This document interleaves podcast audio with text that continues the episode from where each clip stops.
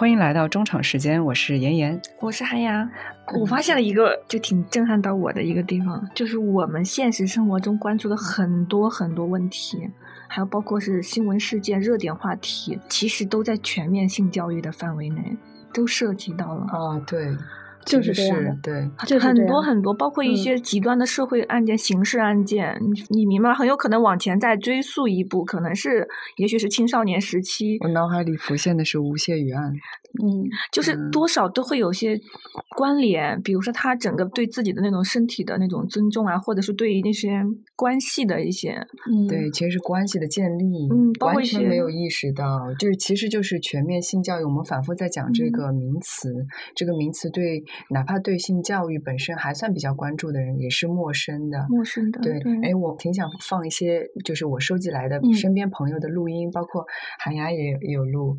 一些那个录音，你觉得可以啊？对对对，听一听，可以听一下大家都是什么疑问哈？就是有成年人，有小朋友，对，有成年人，小朋友。嗯，我这边是有三四十的，有大学大三的和大四的。嗯，然后他这边是小学的。小朋友的啊，行，我们先从小朋友开始。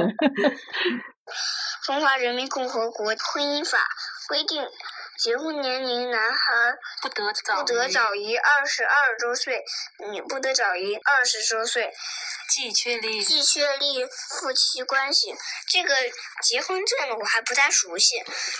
为什么他说规定想结婚年龄，男不得早于二十二周岁，女不得早于二十周岁？我在想的是，为什么女是二十周岁？我在想，是不是以前的人？女生不上学，所以早点结婚呀。很好的问题，刘老师，请回答。嗯，就小朋友会关注这些点，我还挺我也挺惊讶的。这个其实的确是我们三年级上册有一个主题讲的结婚与离婚。嗯，我们是希望孩子能了解，就是人长大成人了，呃，有很多人啊会选择。结婚这样一种生活方式，呃，但是呢，我们也知道有一些人他不结婚啊。那如果你要结婚的话呢，我们国家有一部法律叫《婚姻法》。那婚姻法规定呢是啊，男二十二，女二十，可以去登记结婚。而且我们还特别强调了那个婚姻法当中，它有一个就是两个人要亲自到婚姻登记部门。去领取、去登记啊，注册登记、领取那个结婚证。我觉得这个小朋友提出来的没有见过这个结婚证哈，那正好父母这个时候呢，可以把自己的结婚证，如果是结婚了的哈，你给孩子，哎呀，你没有见过证，这是爸爸妈妈的结婚证，你看看啊，他会觉得特别亲切啊，就是让孩子知道，第一，在我们国家有一个法律。规定人们结婚的这件事情，另外呢，对男女结婚他的年龄是有要求的。我觉得你女儿提的问题非常好。那为什么是男的二十二是吧？女的是二十？那我们给孩子讲的是呢，是就是人的这个身体发育，呃，包括生殖系统的这个成熟，还有就是我们国家还有一个未成年人保护法是规定十八岁以下是未成年人。啊，那么结婚这件事情呢，至少是成年以后。那么成年以后呢，到女性到二十岁的时候，她的这个性发育基本上就是成熟了啊，她可以有这个养育孩子的，就做了这种从生理上说啊，做了这种充分的准备。但是呢，并不是每个人都选择在二十岁结婚啊，每个女性她也可能选择更晚，或者是呢不结婚。那么这种情况也有，就无论你做什么样的选择，都应该受到尊重。所以这个可以理解为，就是很小七八岁的孩子，他对于男女的平等的那种观念的一种投射嘛，是可以这么理解吗？他第一，他至少发现了，就是男性和女性的结婚的年龄是不一样的，嗯而且这个年龄的不一样是由于性别不一样。啊，这个其实是体现了他对这个性别的这样一个敏感啊啊。其实还有一个年龄在我们国家就是退休年龄，是吧？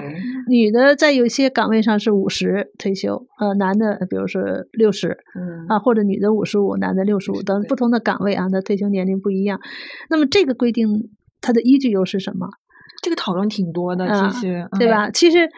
那背后还是因性别来划分的，而实际上这个划分都是跟全面性教育有关。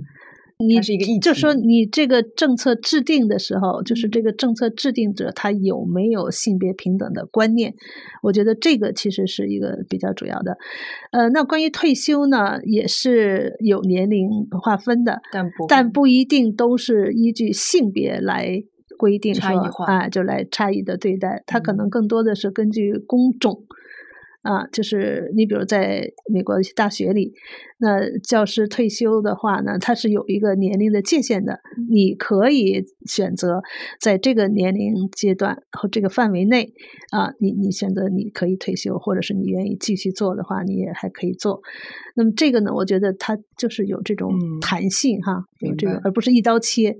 我这边收集的几个问题，嗯。他们至少我随口问了一下，基本上家长就这两个都是大学生，还在读大三呢，没有跟他们聊过任何跟性有关的东西。然后另嗯。外几个收录的都已经三十以上了，嗯，给我也放一下，放一下，嗯。嗯，呃，刘老师你好，我知道您是研究性教育方面的专家，呃，所以我就开门见山，呃，是这样的，呃，我先介绍一下自己，我是一名大三的学生，呃，我所学的专业呢是艺术类专业，可能现在有一些人对艺术生这个群体的印象并不好，那有一种声音就是说我们艺术生啊，呃，又不洁身自好，不好好学习，就是整天玩啊，乱搞，呃，当然这些话听起来可能有一点点极端，但是客观上来说它是存在的。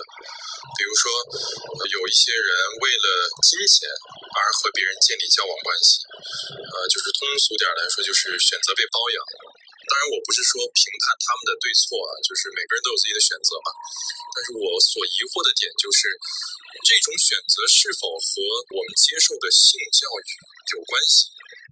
他应该是零零后吧？对零零零后嗯嗯，对，其实关于艺术生的这个群体啊，我我我觉得我们还是有一些刻板印象的，就是我们讲，呃，对某一些群体，我们可能普通大众啊，脑子里都有一个刻板印象。所谓刻板印象，就是你不用经过很复杂的加工，你马上一说到这个群体，你马上脑子里有一个呃大致的这个形象就出来了啊。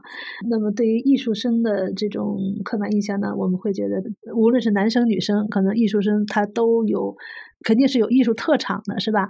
另外呢，长得都比较好，嗯，在性方面比较开放，选择比较多样。还有就是利用姿色吧，自身的这种所谓的优势，来换取他们想换取的这些利益。啊，这个是可能我们很多人啊脑子里会有的一些这样一种刻板印象。当然，这种刻板印象有的可能是反映了一部分事实啊，但是呢，如果说呃你拿这样一个刻板印象来说所有的这个艺术生，那我觉得也是不公平的。那其实我们在性教育当中呢，我们会更加强调这个性别平等的教育。那刚才这个问题里提到的，比如说关于包养的问题，可能更多的是女生被有钱人或有权势的人的这种包养，比如将来可能可以让他去演一个什么片子啊，或者是来提携他在演艺圈的这个地位啊等等，啊，才会获得这样一些好处。那么我们在性教育当中呢，我们会呃从孩子很小的时候就会教育他，呃，无论你是什么样的性别，呃，你都可以独立，都可以自主。就怎么说呢？当比如说一个女性，她发现用姿色可以很快速的得到东西的时候，她怎么才能脑海里还有您说的这一套？哎，我其实有这个优势，我就是不用它，我就要靠实力。就是其实这里面，我觉得从人性角度上就是有点难啊。就那个是快速通道啊，然后我非要吭哧吭哧努力，那个优势就是不用。我挺想知道他那个困惑，好像更多是大家在用这个优势条件去换取得到一些东西的时候，这个性教育当中怎么才能让他们意识到我就是不用，我应该好像是这种困惑。嗯嗯我倒不是觉得他可不可以用这种优势啊，嗯去来获取他去想去获得的这种资源也好，或者是呃支持也好。我们想说的是，就是你还有很多其他的优势，你要去挖掘，你要去认识。啊，那你你再去发挥它，嗯啊，你你比如说，我们其实可以看到演艺圈里面很多女演员哈，我们叫她实力派，那实力派是什么呢？她的演技就是好。或者或者嗯或者这样问，就有的人就是觉得我没有什么实力，然后我就这个姿色，我就是我就是走姿色路线，他走实力的可以，然后我就挣十年的钱，我这姿色可能四五十岁可能姿色没有了，十年的钱也行，这个是不是某种意义上也是多元呢？就是，嗯，对，其实可以这么讲，就是他的人生的选择是多种多样的，也不一定都是大家都走一条路。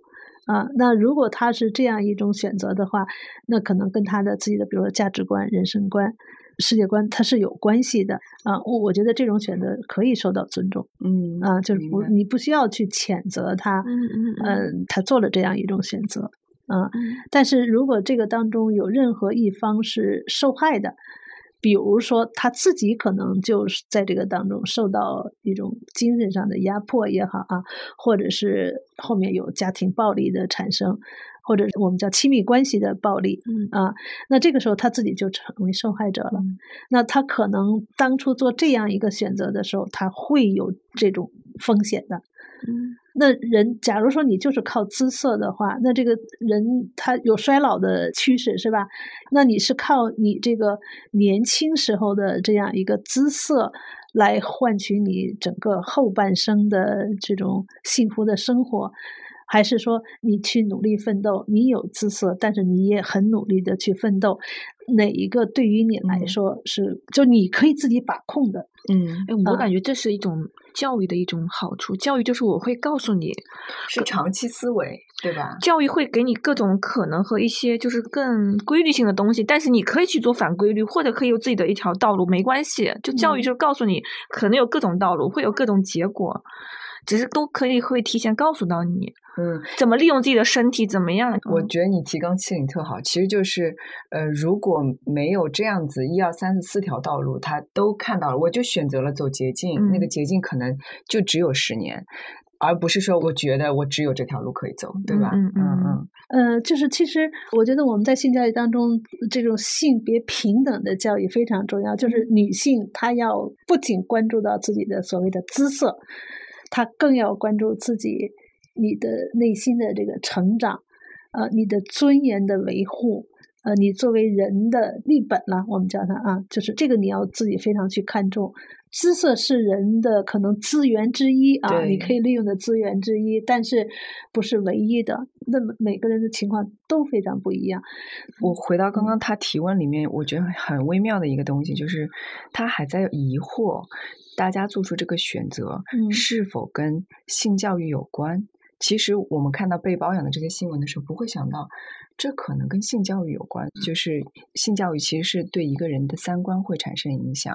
呃，其实会产生深刻影响的。嗯真的就是你怎么说都不为过的这样一种深刻影响，它不仅是在当下，而且会持续人的一生。嗯所以这种早期的性教育，它呃对于人确立自己的这个三观啊嗯是有奠基作用的。你比如说关于多元的这样一个价值观，就是人不是说都跟你一样，那你看到一个跟你不一样的人，你就看着人家不顺眼或不爽，你就要去修理人家，或者是让人家变得都跟你一样。那这个肯定不是我们性教育当中去倡导的一件事。那么我们更希望孩子他知道说人和人之间有很大的差异。自慰是否对身体有害？因为我看到很多回答都是说适当的自慰是无害的。那么何为适当？怎么样的一个生理表现呢？算是在适当的范围内？呃，再就是说，呃，因为我能够理解很多性教育是带有鼓励性质的，呃，好像说是不要去妖魔化这种自慰呀，然后呢去享受自慰的快乐，呃，但我不知道它是不是真正对身体是无害的。就其实是两个问题，一个是嗯自慰，他就觉得一个是多少是适量，另外就是我 OK 我适量了。性教育感觉都在鼓励大家自慰，那是就感觉情趣用品商店他鼓励你买一些就是玩具，你就回家自己享受愉悦就完事儿了，好像对我感觉这是个挺有趣的。成年人的视嗯角了，嗯对，嗯，自慰这件事儿也是性教育当中，就是我觉得不应该回避的一个话题哈。我们讲性教育，其实很多都是从负面的去讲的，比如儿童性侵害，我们要去预防；那么艾滋病呢，我们要去预防；这个少女怀孕，我们要预防，等等吧。那么都是一讲到性，那就跟这个非常负面的东西连在一起。那其实性也有很多正面的、积极的内容，其中。关于自慰，就是属于呃我们更加正面的、积极的来看待性愉悦这件事儿。那么性愉悦呢，其实在性教育当中，它应该占有非常重要的地位。我去参加一些国际会议啊，在这些会议报道当中，呃，包括他们心理咨询、心理治疗的这些专业人士啊，他们发现呢，就是特别是女性，就是她无法享受性愉悦这样一个情况。和他早期对于性的这种污名和不理解、不接纳，其实是有很大关系的。那就是说，我们性教育当中可能没有很好的去关注到从积极正向的这个角度来理解性。那这个是我们性教育的一个缺失，所以他们强烈呼吁啊，性教育当中应该去关注性愉悦的这一部分。那我们从孩子很小的时候。怎么来让他对性有一个更加完整的认知呢？比如说，在幼儿阶段，孩子会触摸自己的生殖器官，这个在很多家长是特别焦虑的一件事。那到了幼儿园呢，老师也普遍反映，就是在睡午觉的时候，那无论是男孩女孩，都会有孩子发生这种触摸自己的生殖器官，甚至会在他的身体反应上啊，比如说会出汗，会呼吸急促。会发出一些声音来。呃，会满脸涨得通红啊，这个肌肉颤抖等等。其实这就是我们成年人的发生性交时候的那种性的反应。嗯嗯。但是孩子呢，其实他就是通过呃，比如触摸自己的身体的某些部位，获得愉快的这种感觉。嗯。那实际上我们在性教育的时候呢，就家长对这个的焦虑，我觉得可能是他不太了解孩子他的性的发育的这样一个规律。那么他在这个阶段，他触摸到自己生殖器官，他感觉舒服的时候，呃，他会持续做这件事儿啊。那你理解了他呢？你接纳了他，那你尊重他，你跟他讲，我知道你这样做你会感觉舒服。所以我们在性教育当中呢，一方面我们尊重孩子的这种对身体这种愉悦的感觉，另外一方面告诉他什么样是卫生的、安全的。隐私的，对吧？保护你的隐私，也尊重别人。那刚才那个提问当中提到，就啊，就是关于频率的问题。那我们这个文化当中呢，很长一段时间其实是对自慰是污名的。嗯，就是男性，你比如自慰，你你是丧失了你的很多的元气啊。传统文化里面，对，就这里面就觉得你精液是什么？那个精是可能暗含着，就是对人的这种精液的这种，我不知道叫崇拜也好，或者怎么样，觉得这个东西太金贵了啊。呃，那我们怎么打破孩子对自慰的这样一些误区呢？我们告诉他精液是什么？我们有这个教育的内容，那精液是什么呢？那精液是里面百分之九十多都是水，对吧？那有精子，这个精子从哪产生的？是从睾丸里产生的。那么睾丸是怎么产生精子的？这个过程我们让他知道。那在这个睾丸产生了精子，这些精子又跑哪儿去了？那它在睾丸的有个上面有一个副睾的这个结构里，在这个结构里，它获得能量，它可以游动了。就是如果很小的时候了解这些，可能就不会有对于频次的这种困扰，是吗？那我们要告诉孩子精液是什么，精液是怎么产生的，它的成分怎么样，对吧？那他知道了以后，那怎么精液就成了人体的这个精华了呢？那你这个人到了有性欲望的时候，他是需要通过合适的手段来满足自己的这个欲望，或者是通过合适的方式让这个欲望呢得到缓解。那么自慰是缓解性欲望的一个安全的方式，而且对身体没有害处，没有研究证据表明自慰本身对身体会有什么伤害。当然，这里面就所谓说到那个频度啊，就呃，大家会强调这个适度自慰是无害的。那么什么是过度？这个在医学上也没有一个标准说你一天自慰几次，或者是一个月自慰几次就不行。你过了你这个数量值，你就变成过度了。这个是一个个体差异非常大的嗯一个事情。那么我们觉得这个标准可能会在哪儿呢？就是以你自己的身体的情况，你对这个问题的认知、你的感受，呃，不影响你其他的，比如说正常的。呃，人际交往还有生活，那你都不能去上课了，正常的这种人际交往你都做不了了，那这个肯定就不是一个正常的情况了吧？呃，那么又回到这个自慰本身，即便是成年人，即便他已经进入了婚姻的状态，而且夫妻之间啊，或者是伴侣双方，他们是通过性生活能够。满足彼此的需要，也不意味着自慰就不发生。仍然有很多研究表明，就是在婚姻内的这种自慰也是有比较高的比例发生的。那么，无论是男性和女性，通过刺猬来探索自己的身体，探索如何让自己的身体感到愉悦，这都是正常的啊，也没有对身体有害，不仅没有害处，而且还有。一些积极的影响，那我们希望读者也好，或者是受教育者也好，他能够知道这些信息，嗯啊，来去客观的去看待。现在中国的性教育，呃，科普层面上呢，很多都是大家一想到性教育，就是哎，怎么帮助孩子防性侵？所以其实想找那个刘老师去分享一下，就是首先把性教育等于防性侵的教育，这个是否合适？呃，或者说如如果不合适的话，呃，应该怎么更好的一种方式？怎么去理解性教育？啊？呃，说到性教育，大家有一个普遍的理解，就是是关于性交的教育哈，还有就是可以来预防性侵害。嗯，我们也特别理解，其实呃很多父母在看到媒体当中对儿童性侵害的这种报道，嗯，都会第一非常的愤怒，另外呢会讲，呃，如果自己的孩子啊。遇到这种情况应该怎么办？那我如何去教育孩子？嗯，防止这个事情呢发生在我自己的孩子的身上？呃，那因为在这个之前如果没有跟孩子谈过性的问题，那可能上来就跟孩子说怎么去防性侵，其实也是有有比较大的这种困难的。所以为什么我们提倡就是性教育要早期的跟孩子来谈性的相关的话题？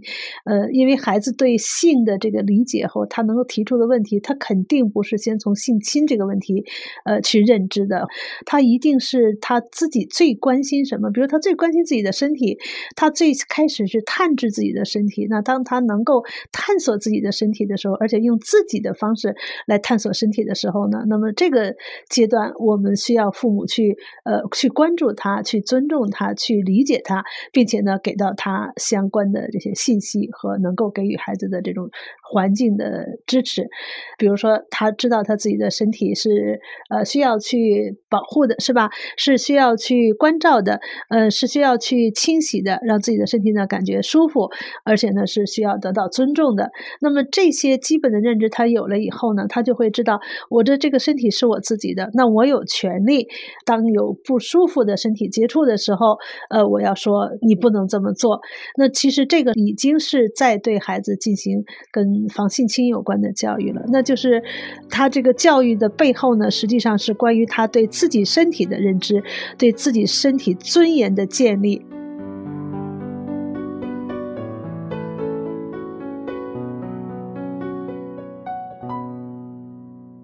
因为我们那套读本的这个网上的争议。那我就开始关注网上到底都有什么样的信息来来传播性教育，那我就发现其实还是很多信息是不准确的啊，甚至呢就充满了那种歧视的语言，比如关于同性恋的介绍，那就说什么病态呀，像就这些词都会出来。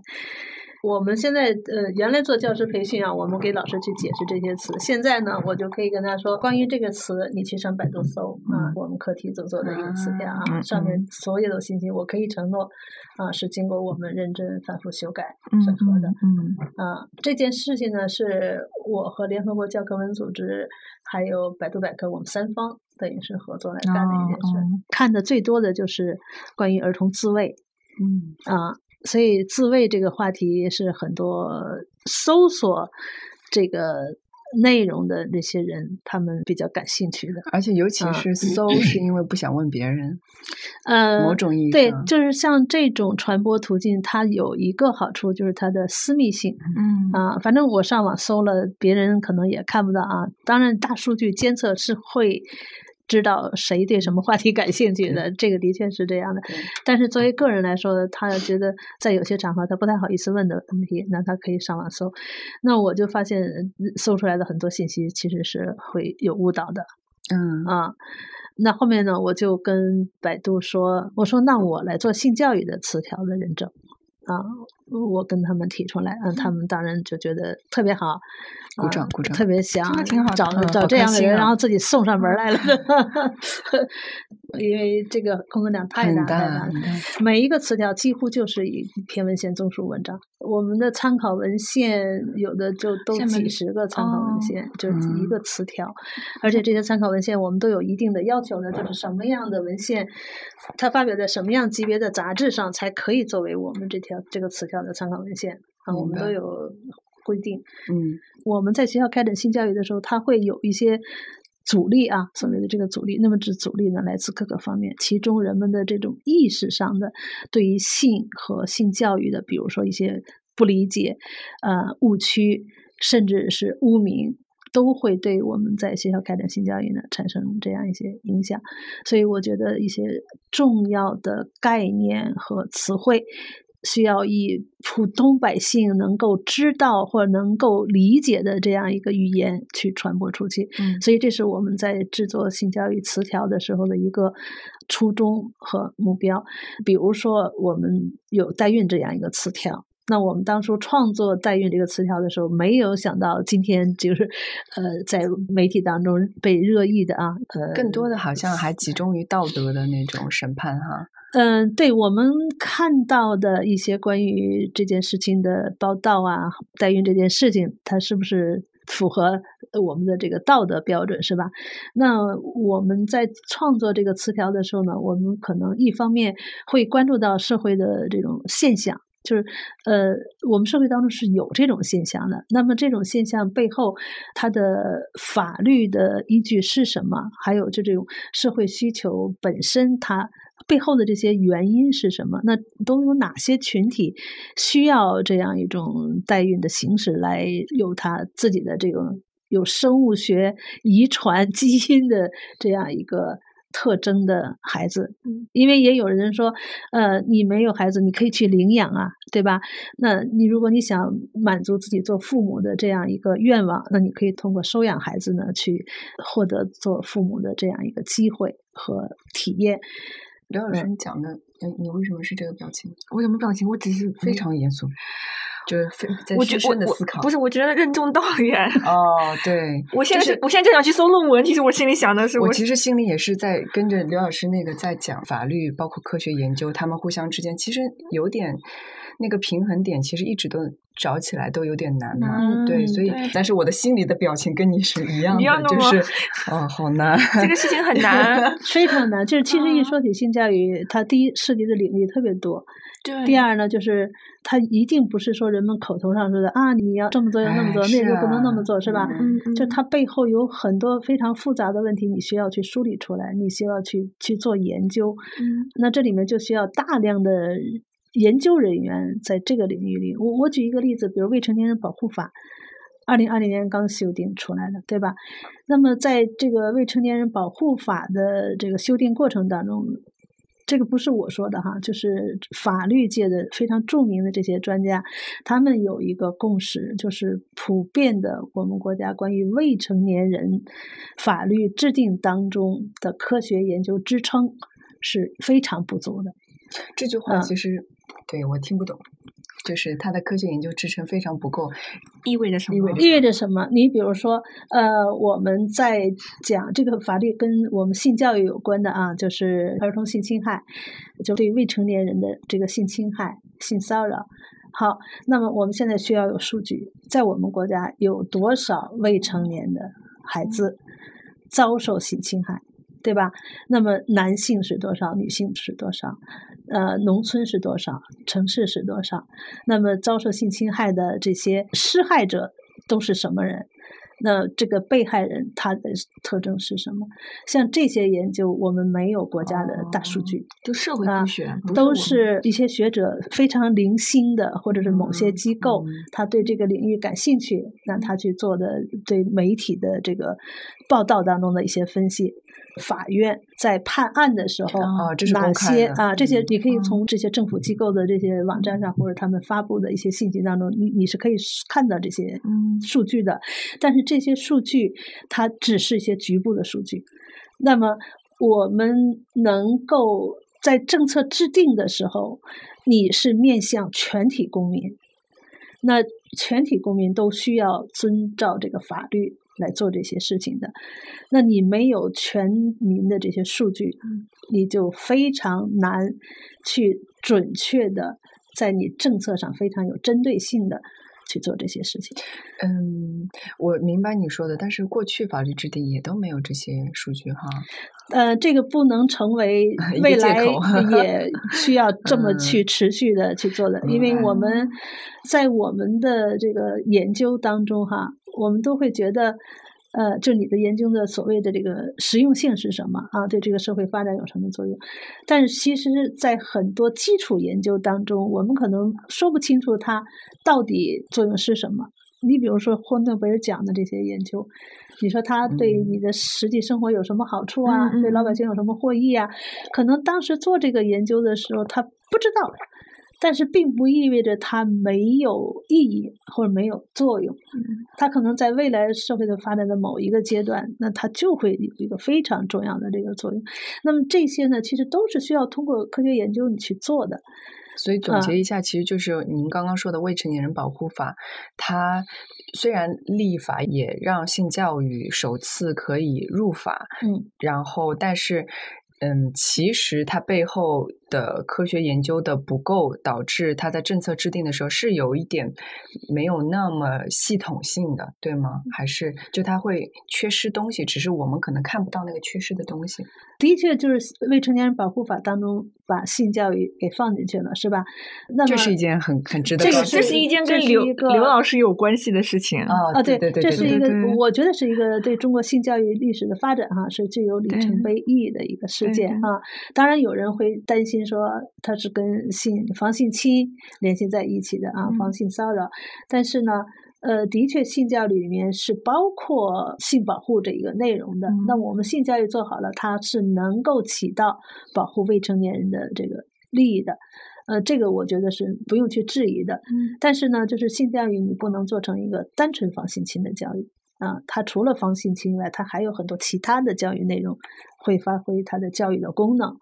所以，那这里面呢，就是需要有大量的研究去支持，呃，你这个法律制定出来，那我们怎么去落实？嗯啊，这个是未来实际上给我们性教育领域提出了非常高的要求，就是你要去研究它啊，你要去回应法律的这个规定啊，然后呢，去把它落实到真正实践的这个层面。可以简单说一下性教育，嗯，它落入到未成年人保护法，对于你们的工作的开展的方便之处。嗯，其实从我个人的角度来说啊，可以利用这个法律再做一件事儿是什么呢？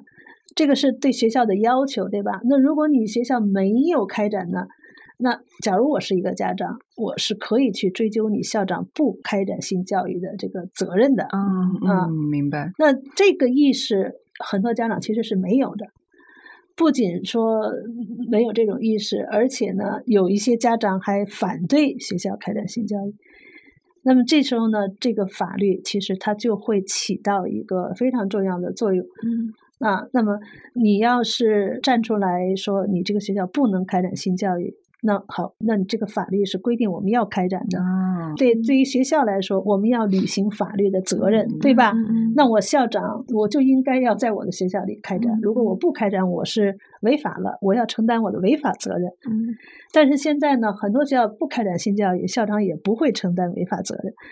那嗯等到二零二一年六月一号以后，这个新修订的未成年人保护法开始实施。那在这之后，如果校长不开展性教育的话，家长他是可以依据这个法律去起诉学校啊，你没有履行法律的责任和义务。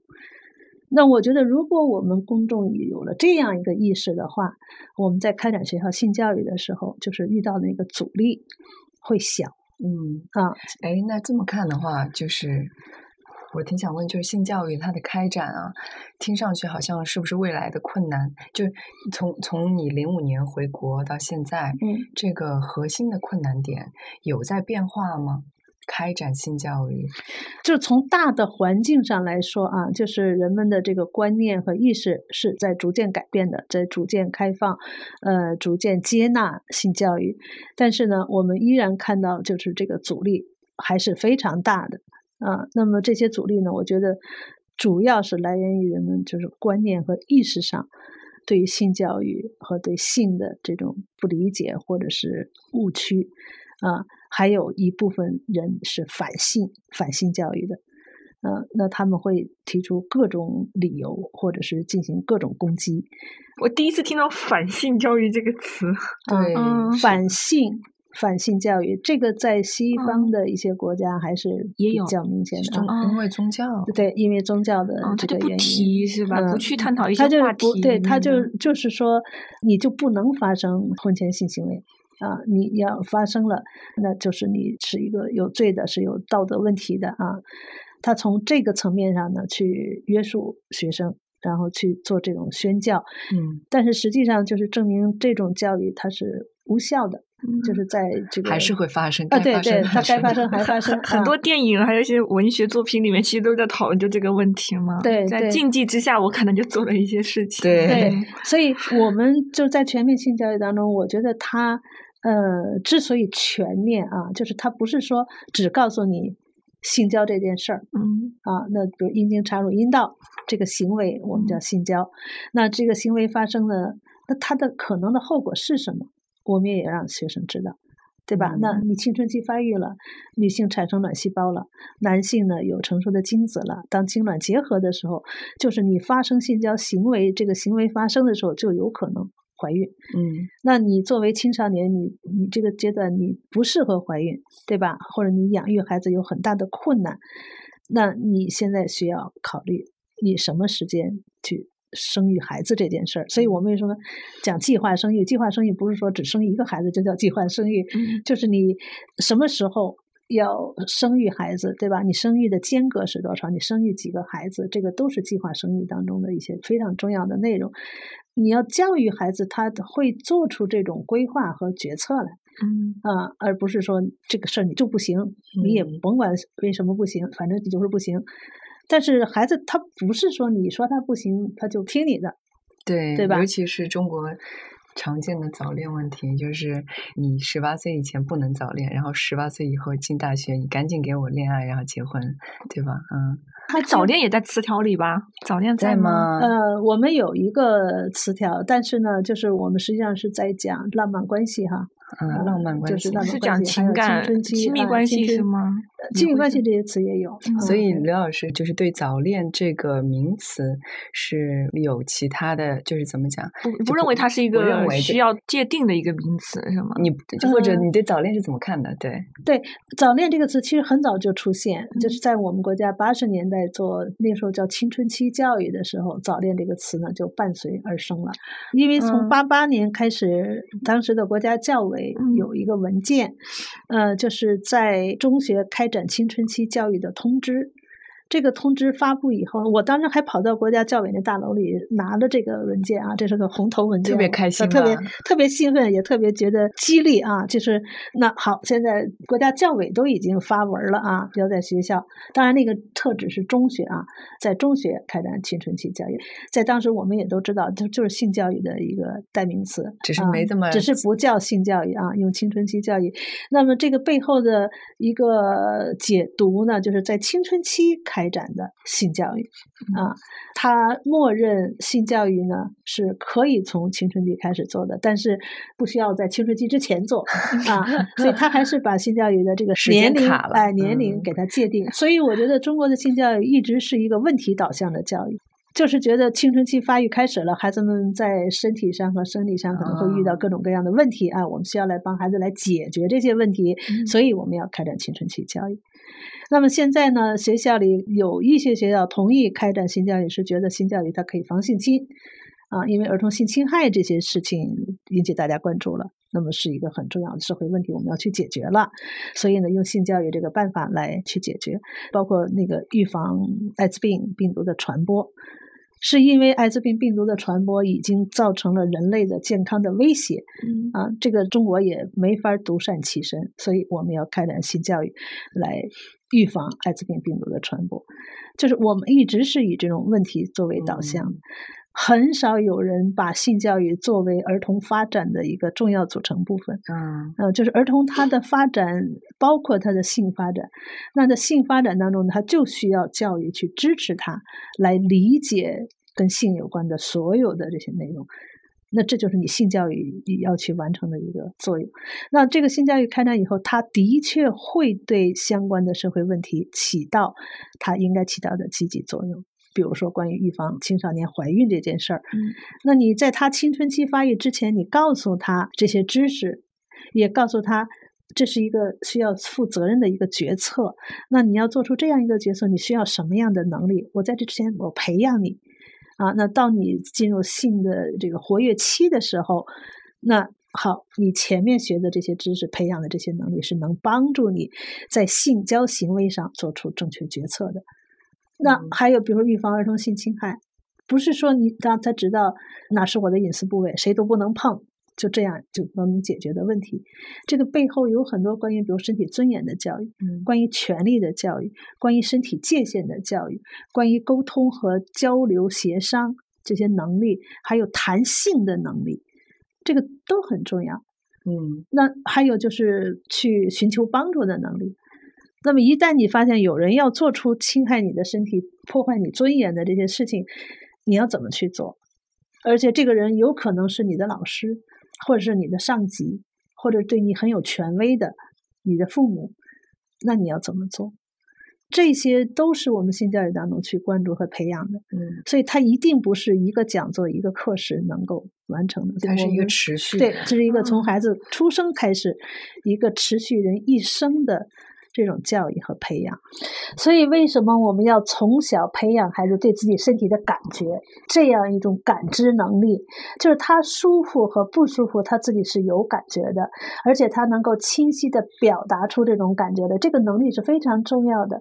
那在这个过程当中呢，每一个人的身体界限其实是不一样的。嗯你比如说，有的人对触摸非常敏感，那一人别人一碰他，他就会浑身的紧张。那么还有人呢，对于这个触摸他没有那么敏感，你你甚至可能都很长时间放在他身上，他他也也觉得没有什么啊。我觉得在这个当中，就是个人的感受是非常重要的，嗯就是而且他的这种个人感受要受到尊重的。嗯不是说你去替他做一个判断，说呃他这样触摸你，你你你看你应该感觉不舒服才对呀、对呀、啊你怎么都连反应都没有呢？这里面呢，就是一方面他对自己的感觉，还有当然我们性教育当中也会跟孩子讲，就是有一些触摸，实际上你要自己去辨别它。比如说，有一些成年人对孩子的这种触摸，它是带有性意味的，嗯他是通过这种触摸来满足自己的性欲望的。那么这个时候，如果我们没有性教育，可能这个侵害人已经做了所谓的就是这种动作，已经是比较时间长。另外呢，就是在一些敏感部位上的这种触摸，那其实呢。已经是觉得 OK，你对已经是侵害你的利益了。因为什么？因为他通过这个动作满足他的性的欲望，他并不是在来表达对孩子的喜爱和对孩子的关心啊，而是通过这个呢来达到自己的性满足。那么这个肯定是对孩子的一种性的侵害。嗯所以在这个当中，我们就是这个身体的界限也好，或对自己身体的感知能力也好，呃，是需要我们从小去培养孩子的。如果我们就是做这种所谓单纯防性侵的教育啊，我们也知道有些人在这样去做，呃，他们会跟孩子说，这个身体的隐私部位是哪上，就是不能碰啊，碰了就是对你的这种性侵害。那么这种不去完整的给到孩子对于自己身体的这种认知哈，只是来单纯的去强调这一点的话，会让孩子呢有一个对自己身体一个片面的这种认知和感觉啊，就是我的身体你连碰都不能碰。那将来他在性愉悦这些方面，他可能就会受到这样一种压抑啊，他就无法去感知自己对身体的这种真实的这种感觉啊。那么实际上就是将来可能就会影响到他，比如说亲密关系的这种建立啊，对自己身体的这种探索啊，还有去感受本来身体可以带给他的这种愉快的感觉。嗯其实就是说，可能很多成年人遇到的问题、难题、困惑，如果有条件，我们最好在前面的这个就是就是性教教育其实是越早越好，预防针嗯的那种感觉，就早点把这个疫苗就打进去，大家就有认知，然后到后面很多问题，你有能力去有个好的基础去解决思考吗？嗯嗯，对，这是所以为什么我们希望早，其实你早就是对他形成他的价值观、世界观都是有积极影响的。其实我一直主张，就是从孩子出生，你的性教育就已经开展了。呃，有的父母他可能没有意识到，他实际上他已经在对孩子进行性教育了，他在用自己对性的理解和认知，包括态度，来影响他的孩子。我举一个特别简单的例子，比如说你在给孩子换尿布的时候，你怎么看待这件事情？那我们就可以发现，有的爸爸妈妈啊，当然爸爸换尿布的情况比较少哈，那多数是妈妈。哎呀，臭臭臭啊！那如果你是这样一种用你的口头语言和肢体语言来向孩子表达你对他的这个身体的一种态度，那他就会觉得，哦，妈妈是嫌弃我。嗯，呃，虽然他很小，但是父母的这种情感表达他是能够感知到的。而这个也是性啊教育，对，这个也是性教育，所以我们希望父母从孩子很小的时候，你就对他有身体有一个积极的态度嗯啊，包括他探知自己身体的时候，孩子用手去触摸他的身体的时候，他就是在探知他这个周围的世界。那他离别的空间都非常远，他最近的能够探索的是什么？就是他身边离他最近的，离他最近的就是他的身体。嗯，他的手就可以触摸他身体的任何一个部位，只要他能触摸到的。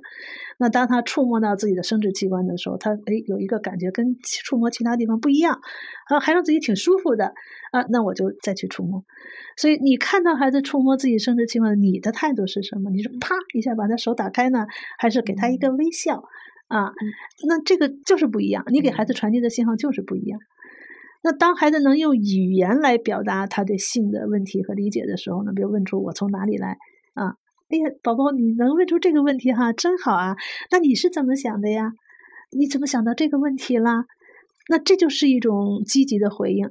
我想到就是原先那个刘老师说，就是一个家庭嗯如嗯果可以谈性的话，嗯或者是就是性知识也好，各种各样跟性有关的嗯东西，是一嗯个。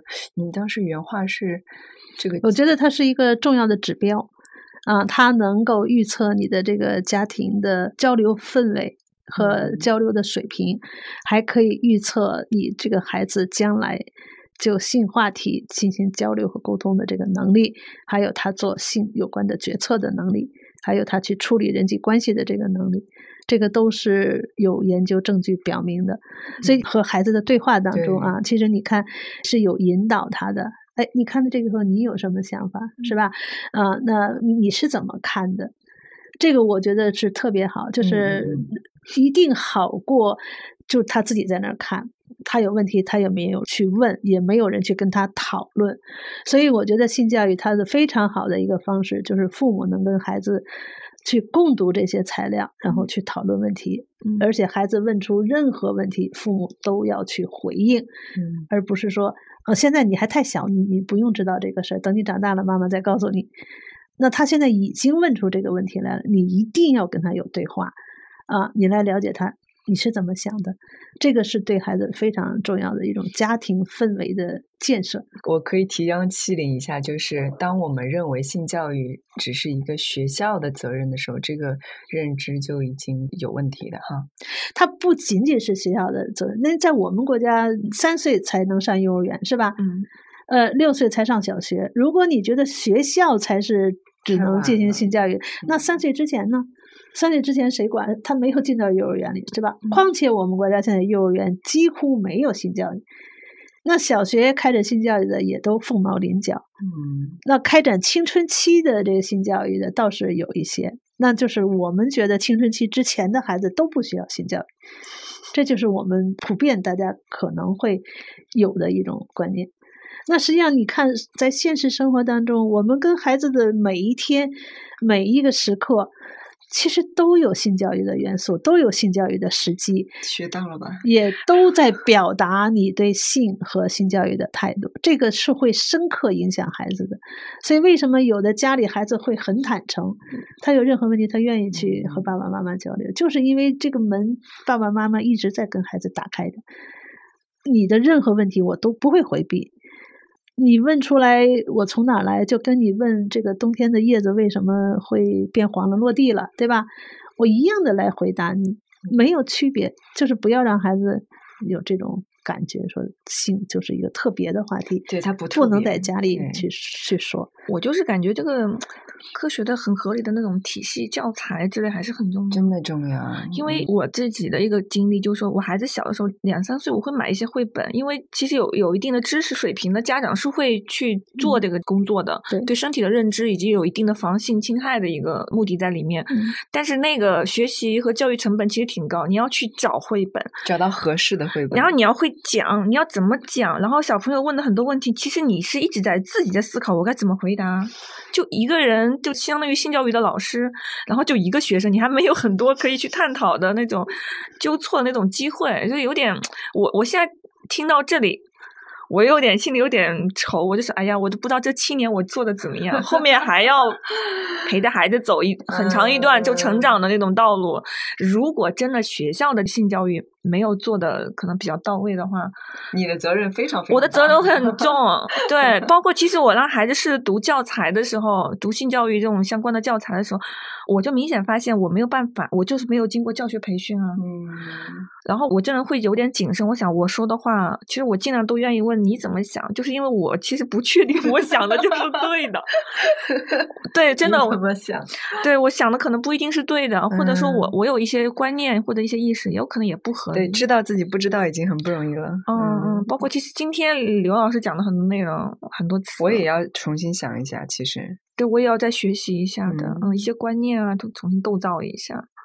内心是有点慌的，其实，嗯呃，其实做父母也不是那么容易啊，他也是人一生的功课，对吧？嗯所以嗯我们觉得，就是父母他是也是需要所谓持证上岗的，是吧？你要学习这些东西啊。当嗯然，我现在觉得，就是很多父母可能各个方面由于生活呀、工作呀压力都非常大，就是在养育孩子方面呢，就是他其实还是花了不少时间的，也花了很多钱，但是呢，就是效果不像他期待的那么好，所以很多家长是焦虑。嗯那再有性侵害这件事儿的频频的曝光，所以家长他在这些方面他也会产生焦虑。最后我想把刘老师之前说过的一句话，嗯，我印象比较深，也作为结语送给大家，就是一个可以敞开谈和性有关的话题的家庭，这是可以作为一个重要的指标去预测这个家庭的交流氛围和水平的。所以，性教育是我们大家一生的功课，大家加油！